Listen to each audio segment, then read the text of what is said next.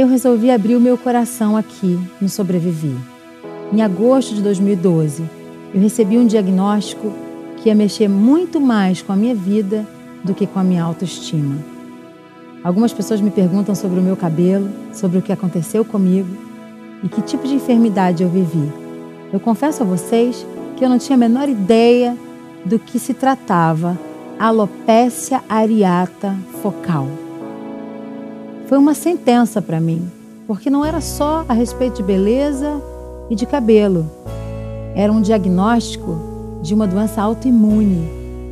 Os médicos queriam saber que tinha a ver o gene pareado, os abortos de repetição que eu tinha vivido e qual era o tipo de tratamento. Você sabe o que eles me disseram? Para a alopecia areata focal não há cura. Você vai perder todo o seu cabelo depois vai nascer um cabelo branco, fraquinho, que pode cair todo de novo.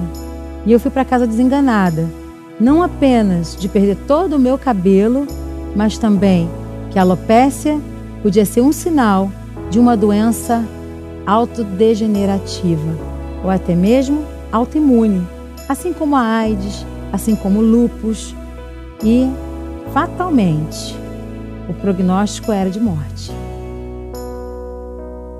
Eu fiquei desesperada, me tranquei num quarto. Durante muitos dias eu não sabia o que fazer. Os meus cabelos caíam sem parar, tufos enormes e buracos grandes foram abrindo na minha cabeça. Era um estresse muito grande que eu estava vivendo, um momento de decisão ministerial e essa seta de enfermidade tinha me arrancado completamente a fé. Eu parei durante algum tempo e busquei no Senhor uma palavra que fosse arrancar de mim toda a minha incredulidade. Eu não tinha coragem de fazer o exame para descobrir se o gene pareado estava funcionando em mim, se eu estava sendo atacada definitivamente por uma doença autoimune.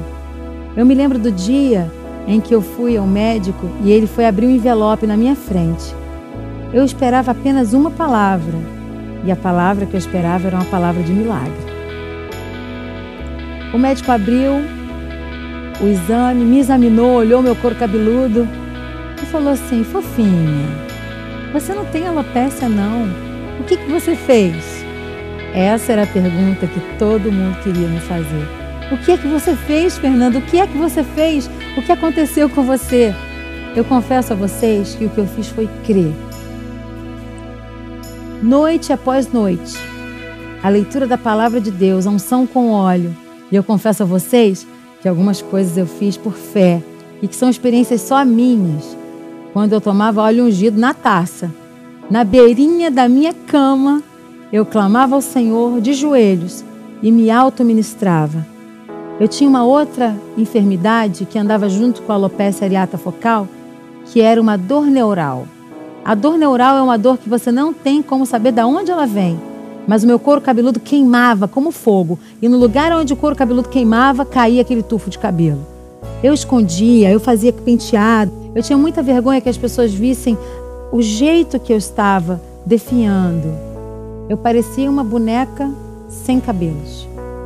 E eu não tinha o que dizer para as pessoas e continuava trabalhando e fazendo eventos e pregando o evangelho com toda a força que me restou. A depressão me pegou nesse tempo. E eu achava que não tinha mais jeito. Mas no dia em que eu fui abrir esse resultado, que o médico olhou para mim e disse: Fofinha, você não tem mais alopecia? Eu tive uma experiência ainda muito maior do que a experiência de cura divina que vocês já conhecem. Eu peguei a Niemeyer aqui no Rio de Janeiro e vim dirigindo sozinha com esse diagnóstico de cura. O médico tinha dito para mim: Fofinha, você não tem mais nada. Eu coloquei a mão na minha cabeça e eu comecei a dar glória a Jesus, glória a Jesus, glória a Jesus, porque eu não tinha cabelo ainda, mas eu sabia que eles iam crescer, porque eu sabia que Deus tinha me curado, não só de fora para dentro, mas também de dentro para fora. Uma glória tão tremenda entrou no meu carro. E eu não consegui olhar para o lado porque eu sabia que Jesus estava sentado no banco do carona do meu carro. Você pode não acreditar nisso, mas eu sei o que eu vivi. E eu estou aqui hoje para contar para você o que Deus fez na minha vida e eu tenho como testemunhar que eu sobrevivi à alopecia areata focal e eu sobrevivi a doença autoimune. Deus pode fazer isso na sua vida agora. Creia somente no testemunho de vida que eu estou te dando. E creia que Jesus sempre quer curar. Ele te alcança agora, aonde você estiver. Em nome de Jesus, receba a mesma cura que eu recebi, porque esses sinais seguirão os que creem. E se tem alguém para crer agora, por mim e por você, sou eu. Eu creio por mim e eu creio por você. Receba a cura divina agora, aonde você estiver.